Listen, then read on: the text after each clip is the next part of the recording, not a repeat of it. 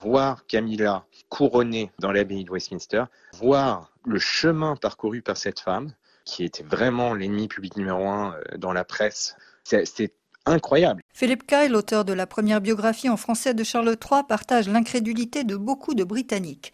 L'histoire commence dans le sud rural de l'Angleterre, où Camilla Chance grandit entre ses chevaux et ses livres dans un milieu privilégié. Son arrière-grand-mère fut la maîtresse du roi Édouard VII.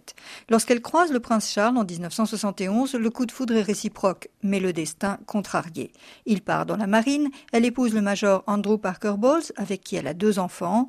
Le prince Charles épouse Diana en 1981 et Charles et Camilla s'aiment toujours. Personne vraiment connaissait euh, Camilla Parker Bowles à l'époque où Charles s'est marié avec Diana. Raconte le Britannique Philip Turle, chroniqueur international à France 24. Et quand la liaison est révélée, c'est un lynchage. La presse a commencé à s'acharner contre Camilla en la nommant euh, la troisième femme, euh, un destructeur de mariage. Elle était élue la femme la plus mal habillée de Grande-Bretagne.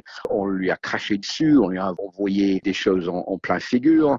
C'était une période extrêmement difficile pour Camilla. Et malgré tout l'acharnement de la presse, elle a tenu le coup parce que par-dessus toute autre chose, avec Charles, c'était une grande histoire d'amour. Camilla est une femme forte, souligne Philippe Kyle. D'avoir eu cette éducation avec des parents aimants, dans un cocon familial très solide, dans un, environnement assez euh, relax, ça lui a permis aussi de développer une personnalité euh, assez équilibrée en fait, de quelqu'un qui est résilient, qui peut affronter les défis, qui sait ce qu'elle veut et qui aime la vie en fait. Mais la détestation grandit après la mort de Lady Di en 97.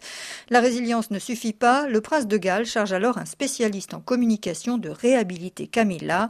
C'est l'opération PB, PB pour Parker Bowles. Il y a eu de manière progressive par l'image des moments qui ont permis d'installer dans l'esprit des Britanniques qu'elle était là et elle était là pour rester. Camilla compte ses sourires à la presse et cherche aussi à se faire accepter par la famille royale. Je pense qu'il y a eu un épisode qui a tout changé. C'est la mort de la reine mère, donc la mère de la reine Elisabeth II.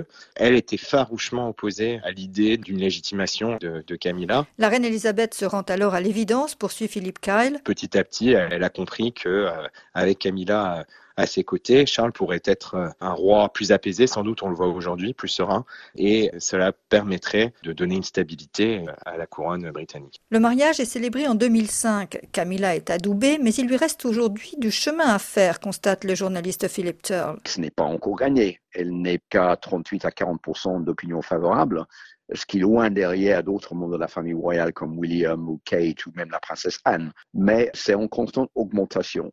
C'est une personne qui est une vraie travailleuse, qui passe beaucoup de temps à aider les personnes en difficulté, qui est très abordable. La nouvelle reine est engagée dans la lutte contre les violences aux femmes, contre l'ostéoporose et pour l'apprentissage de la lecture. Le roi apprécie son humour et son optimisme, tant mieux car le défi est immense, rappelle Philippe Turle. La première tâche de Camilla et Charles, c'est de faire en sorte que la monarchie britannique survive. Donc, c'est pas une mince affaire, mais je pense que avec Charles qui attend 70 ans pour devenir roi et Camilla qui a, traversé tellement de difficultés pour arriver à, ce grand jour, s'il y a deux personnes qui soient capables de faire le travail, ben c'est bien eux. Un vent de modernité va-t-il souffler sur la couronne? Camilla a d'ores et déjà renoncé à employer des dames de compagnie, une première à Buckingham Palace.